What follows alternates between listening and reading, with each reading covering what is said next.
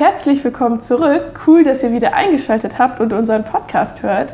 Wir waren heute wieder in einem ganz besonders coolen Stück oder vielmehr in einer Dokumentationsfilmvorstellung. Und bevor wir jetzt anfangen zu reden, würden wir uns einmal kurz vorstellen. Ich bin Benita Stelz, ich bin Teil der Festivalredaktion hier bei Theater der Welt. Und vielleicht magst du dich auch einmal kurz vorstellen. Hallo, ich bin Eva Marschall. Ich bin auch in der Festivalredaktion in der Jugendjury. Cool. Wir haben uns das Stück angeschaut, Le Assemblée Montréal. Wenn ich es falsch ausgesprochen habe, tut mir leid, ich kann leider kein Französisch. Ähm, die Autoren von dem Stück sind auf jeden Fall Alex Ivanovici, Brett Watson, Annabelle Sutar und ähm, der Leiter von Theater der Welt, Stefan Schmidtke, war auch da. Ähm, genau, und wir haben das jetzt wirklich, wir sind gerade aus der Vorstellung, sitzen hier im Airbus-Segment Genau. live vom Festivalgelände. Und mich würde jetzt wirklich mal interessieren, was hattest du für Erwartungen an das Stück? Ich glaube, ich war sehr gespannt, was für Themen thematisiert werden. Ich habe auch ähm, ja schon vorher irgendwie das Konzept ähm, gekannt und war gespannt, was es für Reaktionen im Publikum ähm, geben würde. Ich fand es ganz interessant, dass es ja eine Dokumentation über dieses Projekt war, das mich sehr interessiert vorher. Ja, absolut. Ich, also ich fand es total spannend, dass so ein bisschen auch noch zwischendurch Filmausschnitte gezeigt wurden, was die Leute danach so erzählt haben, wie sie es empfunden haben, die Situation. Ähm, bevor wir jetzt in den Inhalt einsteigen, wollen wir vielleicht noch mal kurz erklären, was das Konzept des Ganzen war. Genau, also The Assembly ist ein Projekt, ein Dokumentartheaterprojekt von diesen drei Autoren, die sich mit verschiedenen Menschen zum Essen treffen, den Fragen stellen, das moderieren, das aufnehmen und am Ende als Theaterstück von Schauspielern spielen lassen, die dann diese realen Personen spielen auf einer Bühne vor einem Live-Publikum. Und später dürfen die Menschen aus dem Publikum teilhaben, selber diese Themen diskutieren. Und am Ende gibt es dann noch einen, drei, einen dritten Akt, ähm, wo die Menschen, die vorher diskutiert haben, sozusagen versuchen, einen Kompromiss zu finden in Form eines Briefes. Genau. Und was das Ganze ja schon sehr besonders macht, dass da sehr heikle Themen diskutiert wurden, die einfach sehr ja, polarisierende Meinungen hervorgerufen haben. Und die Leute, in dem Fall waren das jetzt vier Frauen, die da zusammen an den Tisch gesetzt wurden, hatten alle einen sehr unterschiedlichen kulturellen Hintergrund, kamen aus sehr unterschiedlichen politischen Ecken, sag ich mal. Ähm, und das hat das Ganze ja besonders interessant und spannend auch gemacht, weil die ja normalerweise im normalen Leben niemals miteinander reden würden. Genau. Das war jetzt die Version aus Kanada, aus dem französischsprachigen Teil in Montreal. Und vielleicht können wir dazu auch noch sagen, dass es dieses Projekt in verschiedenen Ländern gibt oder gab, wo dann auch verschiedene Themen diskutiert werden. Also es geht immer spezifisch um ähm, aktuelle Themen, die auch in diesen Regionen, wo sie dann gespielt werden oder besprochen werden, gerade aktuell sind und dann wahrscheinlich auch aktuelle Reaktionen hervorrufen und Meinungen machen. Genau. Ja, absolut. Also bei uns war es jetzt so, dass es viel auch so um Rassismus ging. Es gibt das Projekt ja zum Beispiel auch in München. Da wurde dann auch viel über die CSU und so weiter diskutiert. Also wirklich sehr spannend. Ja, wie fandest du diese Rassismusdebatte und die Position der einzelnen Frauen? Die waren ja schon sehr unterschiedlich. Genau, also wir hatten ja, im Prinzip hatten wir fünf verschiedene Meinungen von fünf verschiedenen Frauen, plus die der Autoren, die ja auch moderiert haben, ähm, die beiden Männer. Ähm, ich hatte das Gefühl, dass da trotzdem noch Meinungen dazugekommen sind. Auf jeden Fall. Genau, und wir hatten einmal Isabel, die sehr aufgeräumt daherkam, sehr immer betont hat, wie objektiv sie denn sei. Isabel war eine weiße, ungefähr 40 Jahre alte Frau, die aber schon bei der Frage, was ihre politische Einstellung ist, äh, Eiertanz gemacht hat. gesagt hat, dass sie sich selber nicht so ganz einordnen kann, aber im Verlauf des Stücks wurde dann doch die politische Meinung relativ ähm, klar, dass sie ähm, halt doch sehr konservativ denkt. So, dann hatten wir Yara. Yara saß neben ihr. Es war eine junge Studentin, auch die sich als Feministin bezeichnet hat. Die war ah, vielleicht nicht aggressiv, aber schon sehr impulsiv und hat klare Meinung gesagt und ist aufgestanden und hat ist auch laut geworden zwischendurch, wenn es ihr nicht gepasst hat ähm, und war sehr stark für Gleichberechtigung und ähm, hat immer wieder betont, dass wahrscheinlich alle, die da am Tisch sitzen, Rassisten sind und das hat vielen nicht gepasst und sie hat trotzdem da immer ihre Meinung sehr stark gesagt. Genau. Yara war eine Person of Color mit ähm, Eltern, die aus dem Libanon kamen. Aus dem genau. Libanon kamen. Sie aber selber ist in Quebec geboren. Genau und hat sich auch als Quebecierin, ich weiß nicht, wie man das auf Deutsch sagen soll, ähm, äh, gefühlt. Genau.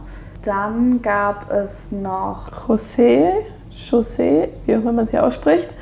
Die war sehr laut, hat viel geredet und genau, eine weiße Frau, die eine Zeit lang in Tunesien gelebt hat und sich immer wieder darauf berufen hat, ähm, dass das so der Grund ist, warum sie auf gar keinen Fall rassistisch sein kann. Aber im Laufe des Films kam schon raus, dass sie schon so gewisse Einstellungen hat, die irgendwie ja vielleicht konservativ sind und sie hat sich immer sehr stark auf, wie hat sie das genannt? Ähm, die Sicherung der Kultur. Ja, genau. Das hat sie immer wieder betont. Und es kam tatsächlich auch raus, dass sie tatsächlich einen sehr radikalen Hintergrund hatte. Ne? Dass sie in, in Gruppen wie den Soldaten für Odin zum Beispiel Glied war. Hatte da Zerwürfnisse, aber hat sie doch in Schutz genommen. Kam am Anfang nicht ganz so rüber, weil sie immer betont hat, dass ihr ein gemeinsames Miteinander sehr wichtig wäre. Wobei das, was sie gesagt hat und das, wie sie sich verhalten hat, nicht wirklich übereingestimmt haben. Ja, ich finde auch am Ende von dem Film hatte man das so ein bisschen vergessen, dass sie am Anfang so auf Gemeinsamkeit gepocht hat. Genau. Und sie hat, glaube ich, auch einen etwas ländlicheren Hintergrund. Ähm, das hat sie am Anfang betont. Ja. Genau, aber kommt aus einem Akademikerhaushalt mit zwei Eltern, die Lehrende sind. Genau. genau. Und wer war die vierte Person? Genau, Rian ist die vierte Frau gewesen, die mit am Tisch saß. Eine Muslima, eine Hijabi, die am Anfang noch sehr versöhnlich war, aber ich glaube mit sehr viel Ignoranz konfrontiert, irgendwann auch Sorge hatte, dass sie missverstanden werden könnte und sich in einer sehr verteidigenden Position nachher gefunden hat. Ja. Genau. Sie ist Mutter von zwei Kindern und ist aus Ägypten noch vor kurzem, ich weiß nicht wie lange sie ähm, schon in Kanada gelebt hat, nach Quebec gezogen. Genau, ja. Und ich hatte bei ihr immer das Gefühl, dass es ihr gar nicht so sehr um alle anderen ging. Das war ihr nicht so wichtig, was alle anderen machen. Ihr ging es vor allem darum, für ihre Freiheit und die Freiheit Personen, die in einer ähnlichen Situation sind wie sie, dass sie nicht bevormundet wird und nicht verurteilt wird für ihr, ihr Kopftuch oder für ihren Glauben und einfach sehr stark den, das Bedürfnis hatte, einfach frei zu leben. Und genau, weil sie sich ja mit Meinungen und auch Einschränkungen konfrontiert gesehen hat. Ganz genau. Ja. Und dann gab es noch Valerie. Mhm. Das war nach ungefähr, ich weiß nicht, einer halben Stunde vielleicht, ähm, nachdem diese Diskussion schon in vollem Gange war, wurde diese fünfte Frau praktisch dazu genommen per Audiotape. Man hat sie gar nicht gesehen.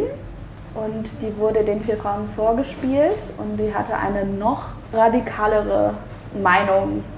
Vor allen Dingen eine sehr antifeministische, anti, also ähm, wie nennt man das, anti-französische ja. und auch eine sehr islamophobe Haltung.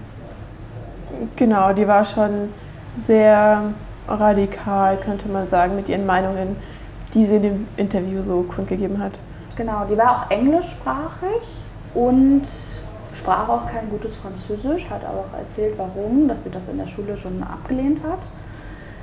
Und Valerie ist 72 Und das ist auch dann die Person, an die alle zusammen am Ende einen Brief schreiben. Also das ist praktisch die radikalste Position, mit denen die konfrontiert werden, obwohl es auch innerhalb der Gruppe sehr zugange gegangen ist.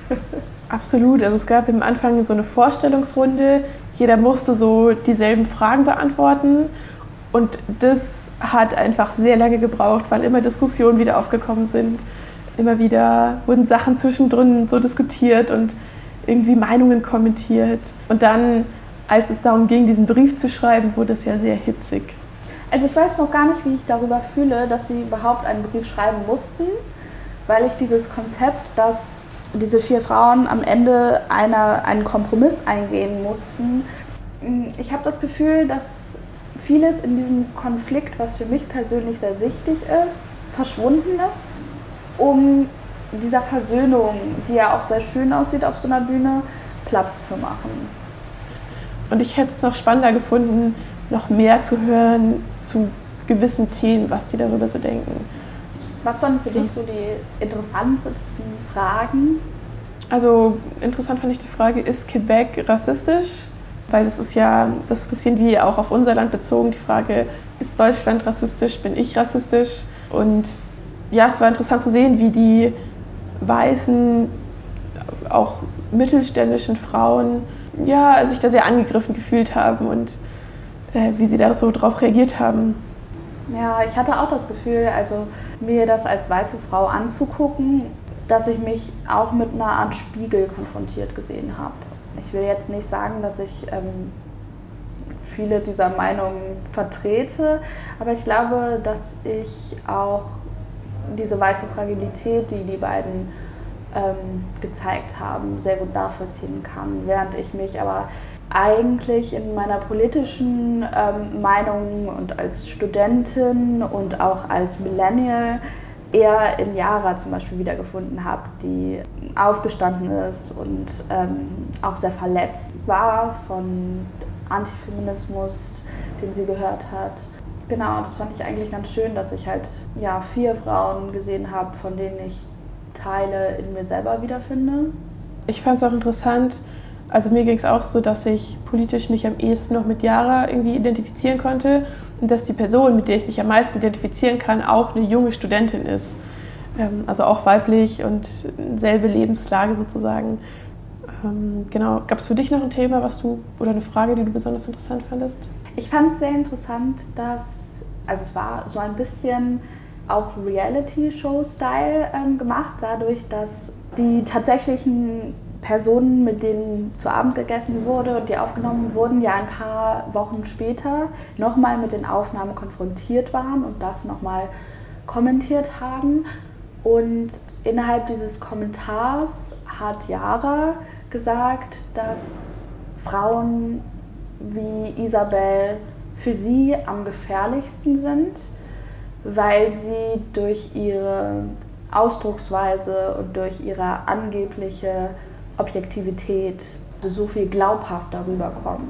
Und das hat mich sehr an den politischen Diskurs auch in Deutschland erinnert, an bestimmte Parteien, die ja nun mal auch mit Akademikern aufwarten, um Glaubhaftigkeit rüberzubringen und denen viel öfter vertraut wird, irgendwie, weil sie vielleicht nicht so roh rüberkommen, wie man das sagen würde, oder vielleicht aus bestimmten Gründen, wo andere sagen, nee, das ist, das ist aber hier eine persönliche Sache, da auf akademischen Background und auch auf, auf akademische Sprache irgendwie pochen und das fand ich schon sehr wichtig, dass das gesagt wird, dass es aber sehr gefährlich ist. Absolut, ja. Wie fandest du denn diesen Brief? Da wurden ja praktisch drei Sachen reingeschrieben. Einmal, was so sie am problematischsten finden an der Aussage, einmal mit was sie sich irgendwie am ehesten identifizieren können, wo sie sich irgendwie darüber einig werden können mit Valerie und wo sie so die größte Problematik sehen. Hättest du da ähnliche Sachen reingeschrieben wie diese vier Frauen? Ich glaube schon. Ich weiß nicht, also ich glaube, ich finde es manchmal ein bisschen schwierig, weil dann als Kompromiss praktisch gewählt wurde, dass sie das Problem darin sehen, dass sie sehr antifeministisch ist oder dass sie nicht genug Informationen hätte. Und ich finde, das ignoriert manchmal ein bisschen die, also ich will nicht sagen, dass Informationen nicht wichtig sind, aber dass es halt auch Menschen gibt, die Informationen haben und trotzdem sehr radikal, sehr rassistisch sind. Information ist halt nicht, oder Bildung ist halt nicht ein Allheilmittel. So, also ich finde, zu sagen, deine Meinung würde sich ändern, wenn du nur diese Leute kennenlernen würdest, finde ich schwierig, weil ich denke, dass es genug Informationen draußen gibt. Also jeder kann sich ein Buch kaufen. Es gibt das Internet. Also wenn es nur darum geht, diese Informationen nicht zu haben, in einem Zeitalter, wo wir alle diese Informationen haben, wo wir einen Computer haben, wo wir Access zu, zum Internet haben, finde ich das sehr schwierig, dann zu sagen, naja, vielleicht liegt es ja daran, dass du nicht genug Kontakt hast. Auf der anderen Seite kann ich es natürlich auch sehen, dass es viel zu wenig Repräsentation gibt. Und es gibt ja Erkenntnisse darüber, dass wenn wir mehr Repräsentationen sehen, dass wir vertrauter mit Menschen werden und dass wir dann mehr Empathie für diese Menschen empfinden. Ähm, aber ich glaube, wir müssen halt selber daran auch arbeiten. Also ich finde die Ausrede, dass wir halt ähm, in einer Welt leben, wo wir uns selber aussuchen, mit wem wir Kontakt haben oder nicht, ist halt keine Ausrede dafür. Ja, gut, dass du es ansprichst, weil ich hatte wirklich genau denselben Gedanken und habe mich auch gefragt, wieso hat man nicht noch mehr Informationen über Valerie bekommen? Ich hätte gern gewusst, was sie so für einen Hintergrund hat, noch mehr und ähm, woher die Meinungen so kommen, die sie so hat. Ich fand es auch ein bisschen schade, dass irgendwie komplett ignoriert wurde, dass ja auch Kanada eine Kolonialgeschichte hat. Mhm. Also in den letzten Wochen, ich weiß, dass es in ähm, 2017 aufgenommen worden, aber in den letzten Wochen hatten wir auch ganz klare Vorfälle, wo Massengräber indigener Kinder gefunden wurden in Schulen, weil es noch im letzten Jahrhundert Internate gab für indigene Kinder, die ähm, dorthin verfrachtet wurden. Und ich fand es es hat sich natürlich, ist auch viel rausgeschnitten worden. Es wurde gesagt, dass es sechs Stunden eigentlich war. Ähm, genau, und es war halt ein krasser Fokus auf ähm, Islamophobie und was bedeutet es, kanadisch zu sein. Aber ich fand es halt schwierig, dass es nicht angesprochen wurde, was es heißt, sich als kanadisch zu sehen oder dort heimisch zu fühlen. Irgendwie finde ich das halt, also ich ja. weiß nicht, ob es gar nicht angesprochen wurde. Mir hat es ein bisschen gefehlt. Ja, mir hat es auch gefehlt und ich habe dann aber auch gedacht, vielleicht haben sie sich bewusst dieses Thema mit der Islamfeindlichkeit rausgepickt und alles dazu gezeigt und zusammengeschnitten, um irgendwie die Meinung von allen Frauen zu diesem Thema zeigen zu können. Ähm, und dann war einfach nicht mehr Zeit, weil wenn sie noch ein Thema reingeschnitten hätten, dann wären vielleicht manche Meinungen zu kurz gekommen natürlich sein. Ich meine, wir können nur spekulieren. Richtig. was da vielleicht noch hätte drin sein können. Ich fand auch diesen kurzen Ausschweifer zum Feminismus ähm, sehr interessant, weil ich glaube, dass es ja auch ähm, gerade in dieser Kopftuchdebatte, ähm, wir haben wieder die, die Klassiker an Argumenten gehört, pseudofeministischen Argumente. Das fand ich auch wichtig. Ich fand auch, wie das gelöst wurde ähm, relativ gut, indem ja dann in dem Brief an Valerie gesagt wurde, wenn du ein religiöses Symbol tragen darfst, sollten das andere auch dürfen. Ich bin mir nicht sicher, ob, ja, das wieder die Frage, muss man einen Kompromiss finden, weil ich nicht das Gefühl hatte, äh, dass sich wirklich Meinungen geändert haben. Nee, das hat ja auch Riham, also die Frau, die den Kopftuch getragen hat, hat in die Runde die Frage gestellt, hat sich eure Meinung geändert durch meine Aussagen? Und da hat ja vor allem Isabel relativ klar gesagt, nee, auf keinen Fall. Und das ist vielleicht dadurch bedingt, dass das halt kein Vertrauensverhältnis zwischen diesen Frauen gab. Die kannten sich vorher nicht. Es sind ja auch nur sechs Stunden. Es sind auch nur sechs Stunden. Es ist nicht viel Zeit. Wenn jetzt irgendeine Frau kommt und ich kenne die nur ein paar Stunden, weiß, ob sich dann meine Meinung so viel ändert. Aber vielleicht zeigt es auch so ein bisschen, dass Isabel auch gar nicht so sehr ihre Meinung generell ändern wollte durch dieses Gespräch, weil ich finde, die Argumente von Riham waren schon gut und sie hat es gut und empathisch irgendwie erklärt, was so ihr Standpunkt dazu ist. Aber vielleicht habe ich das auch nur gedacht, weil ich Rihams äh, Position besser verstehe als Isabels. Das kann auch sein. Ich meine, ich kann es schon verstehen. Ich möchte auch selber entscheiden, was ich trage. Das kann ich schon verstehen. Ich habe nur, glaube ich, ähm, Respekt vor Isabel dahingehend, dass ich es in meiner Verantwortung sehe, nicht eine Isabel zu werden, sozusagen.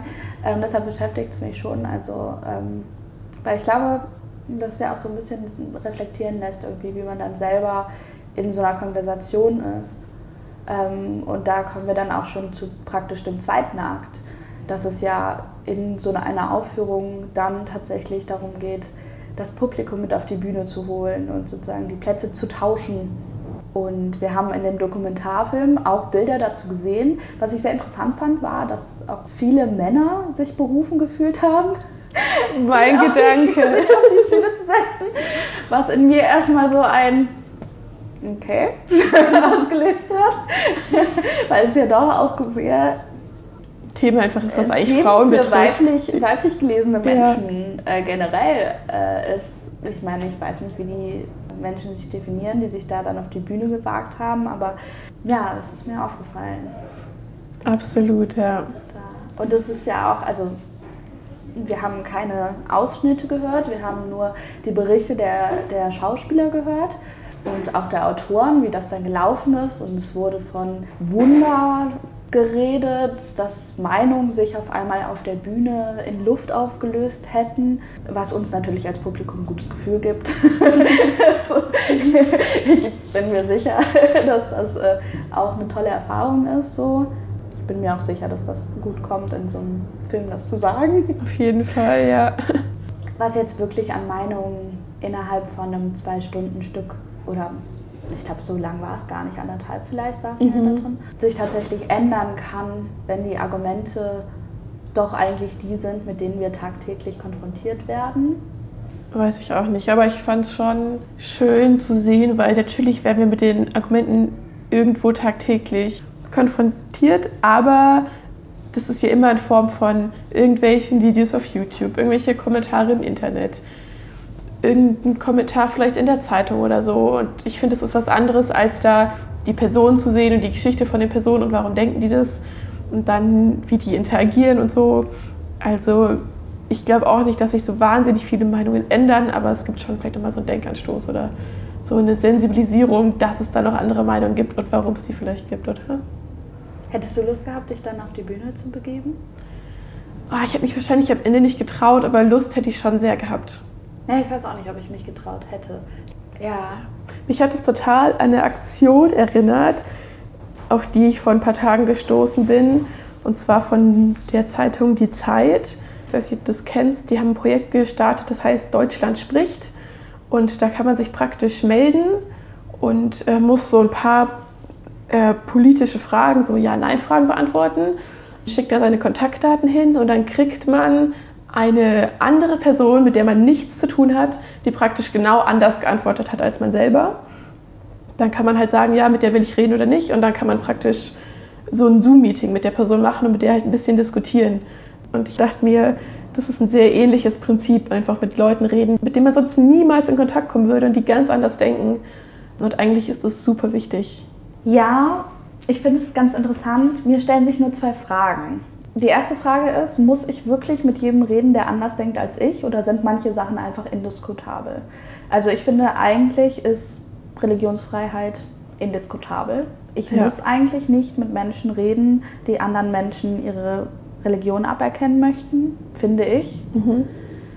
Ich finde auch, wir sind in einer Zeit, wo jeder die Verantwortung hat, gegen seinen privaten Rassismus was zu tun.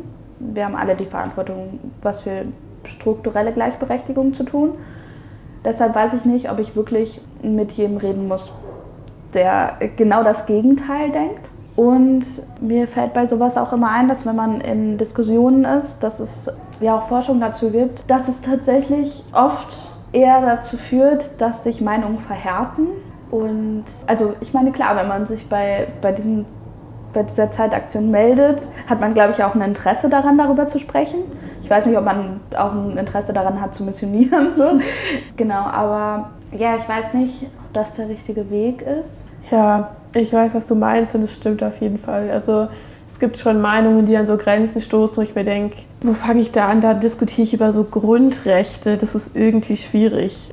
Und ich finde schon, es ist irgendwie eigentlich wichtig, dass man sich zumindest hört, woher kommt diese Meinung? Wie kommt so ein Mensch zu so einer ja, extremen Meinung, aber natürlich nur, wenn man irgendwie damit umgehen kann und wenn einen das nicht persönlich belastet. Also und der Raum, sage ich mal, in dem sowas diskutiert wird, muss auch immer irgendwie eine Stimmung haben, dass die Leute bereit sind, Meinungen zu ändern, sich die Meinungen von anderen anzuhören oder so. Wenn da eh schon so eine Stimmung ist, dass jeder eigentlich nur seine Meinung kundgeben will, dann funktioniert es nicht und dann kann man es eigentlich auch fast gleich lassen. Weil das führt, genau wie du meinst, nur zum Verhärten von so Fronten und hat jetzt kein anderes, kann eigentlich kein anderes Ergebnis haben. So. Ähm. Voll, ich glaube, ich höre mir auch lieber Experten dann an. Mhm. Aber ich meine natürlich, wir sind natürlich auch alle irgendwie in unserer Bubble. Wen wir als Experten sehen, heißt nicht, dass jemand anders den dann auch als Experte sieht. So. Aber würdest du zum Beispiel, wenn dich jetzt ein Thema besonders interessiert und du würdest da gerne ganz verschiedene Meinungen zu hören, würdest du dir dann auch Meinungen von Leuten anhören, die andere als Experten wahrnehmen, wo du aber sagen würdest, auf gar keinen Fall sind es Experten? Ich glaube, ich würde gerne sagen, dass ich mir die dann trotzdem anhöre. Ich glaube, es kommt aber ganz darauf an, wer diese Menschen als Experten sieht. So.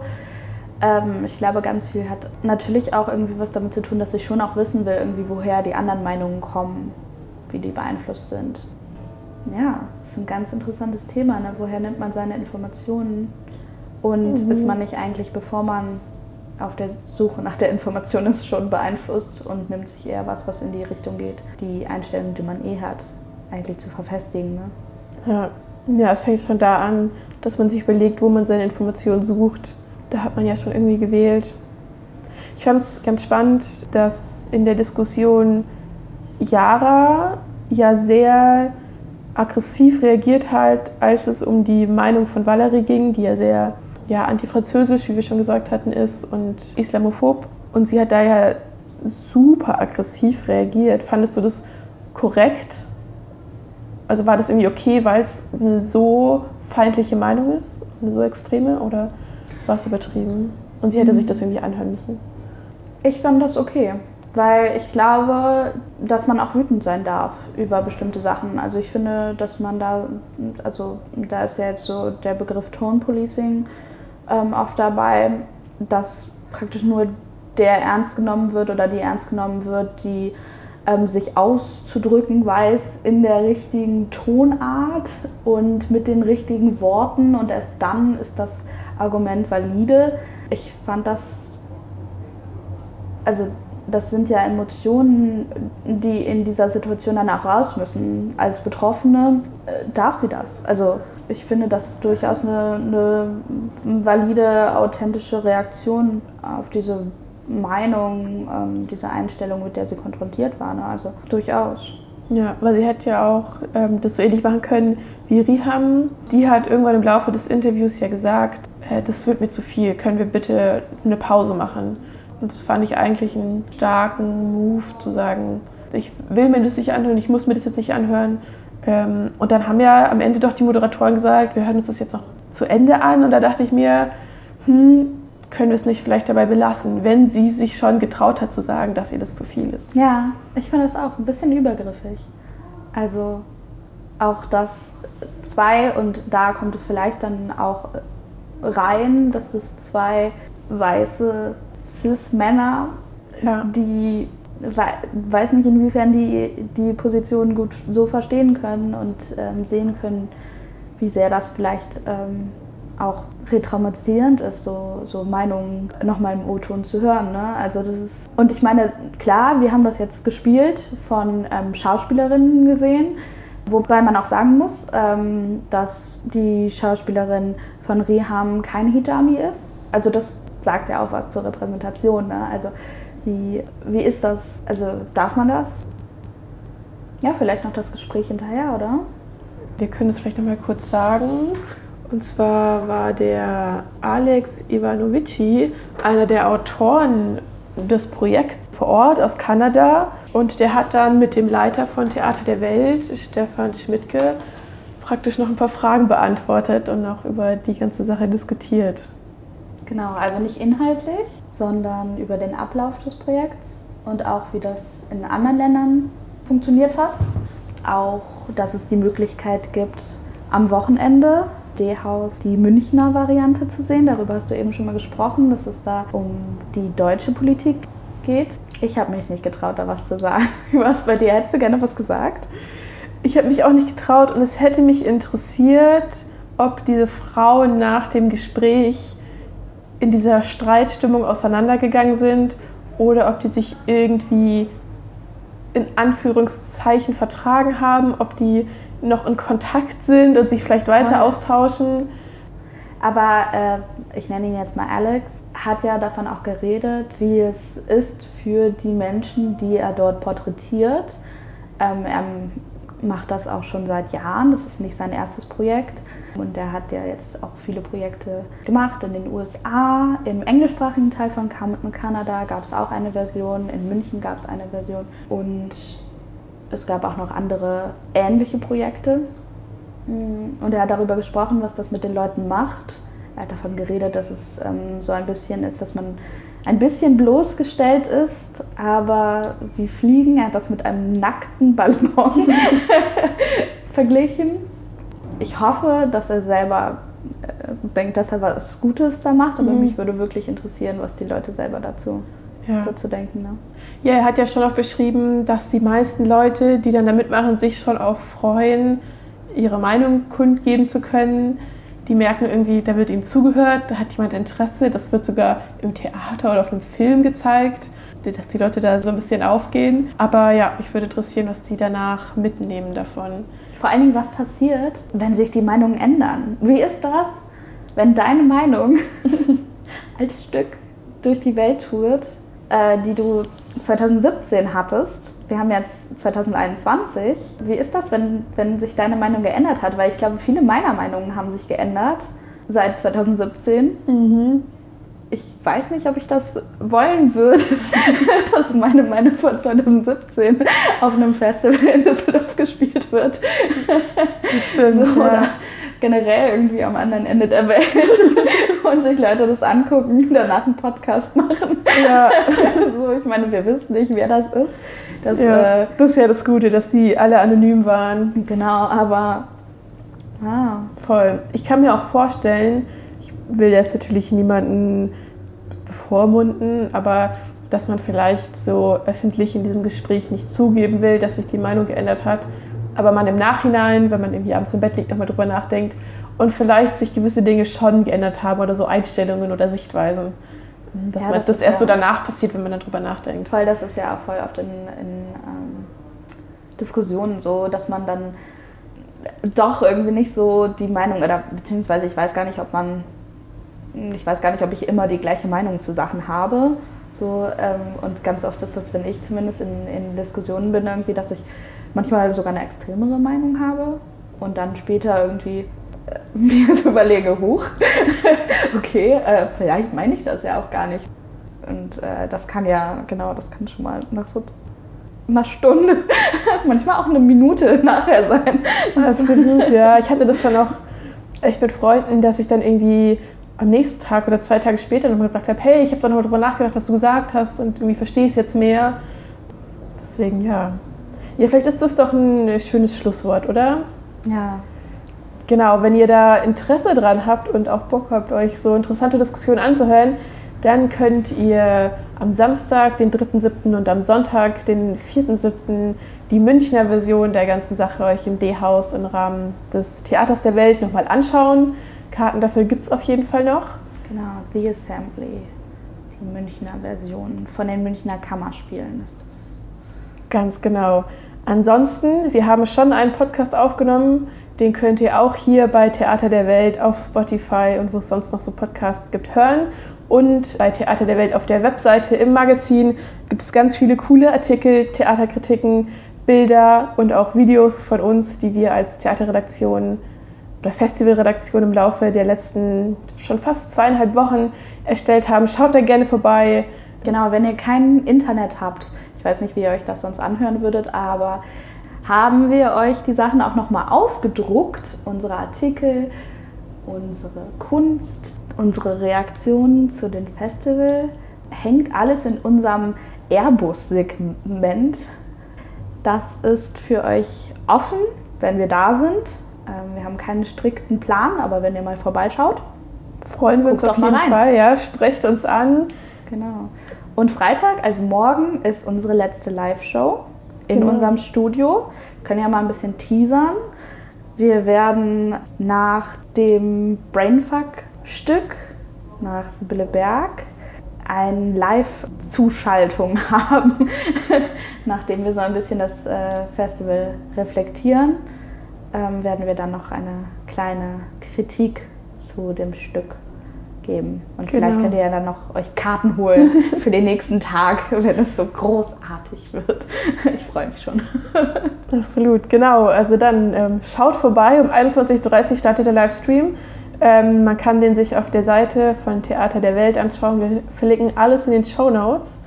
Und dann wünschen wir euch einen schönen Morgen, einen schönen Abend, wo auch immer ihr den Podcast gerade hört. Genau. Schön, euch gesprochen zu haben. Ciao.